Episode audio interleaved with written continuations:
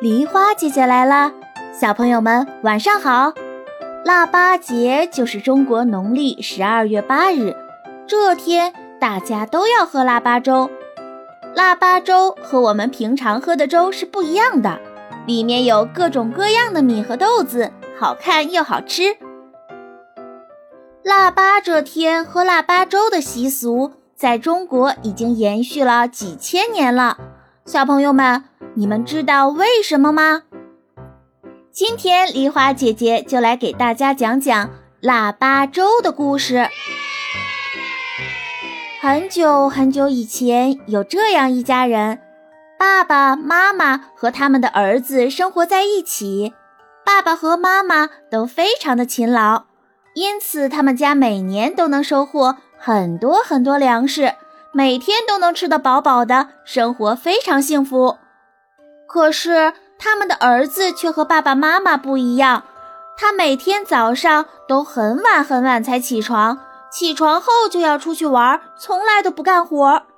每当有人说：“你们家儿子也太懒了吧，整天吃了睡，睡了吃。”他的爸爸妈妈就替他解释说：“孩子还小呢，等他长大了就会干活了。”可是，随着儿子一天天的长大，他依旧非常懒惰。邻居纷纷劝他说：“孩子，你该学着替爸爸妈妈分担，做一些工作了。”他气呼呼地说：“哼，我才不要干活呢！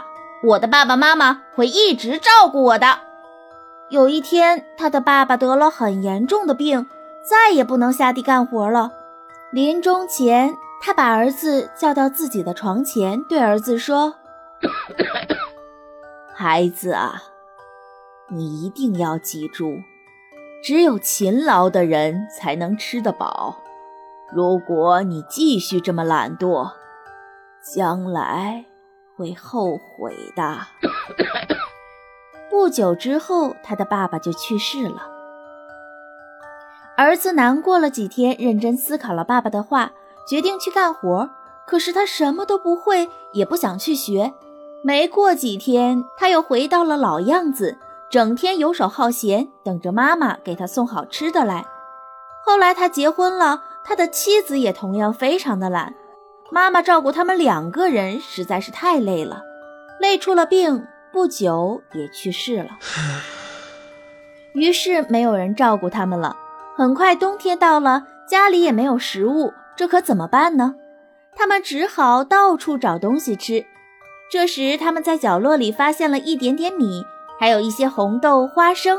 他们俩赶紧煮了一小口粥，喝了下去。以前我觉得白粥都不好喝，没想到现在这口杂粮粥 救了我们的命。说着，儿子想起了爸爸妈妈的话，哭了起来。后来，他们再也不懒惰了，每天都早早起床干活，日子也一天天好了起来。人们听说这件事，便也在腊八这天用各种粮食做一锅粥，提醒自己永远不要做懒惰的人。腊八粥的故事就讲完了。从小因为有爸爸妈妈照顾而自己变得越来越懒惰的小朋友，总有一天会失去爸爸妈妈的保护。那时候就只能靠自己勤奋努力去获取幸福的生活啦。幸福生活是靠双手奋斗出来的。我们要学会如何照顾好自己，做一个勤劳的小朋友，学会自己穿衣服、收拾书包，每天早起认真学习，才会在长大后成为一个对社会有用的人哦。今天的故事就讲到这里啦，小朋友们，有谁知道腊八粥里都有什么吗？留言告诉梨花姐姐，就有机会得到梨花姐姐精心准备的神秘小礼物哦！喜欢梨花姐姐的故事，别忘了点赞、分享、订阅。明晚八点，不见不散。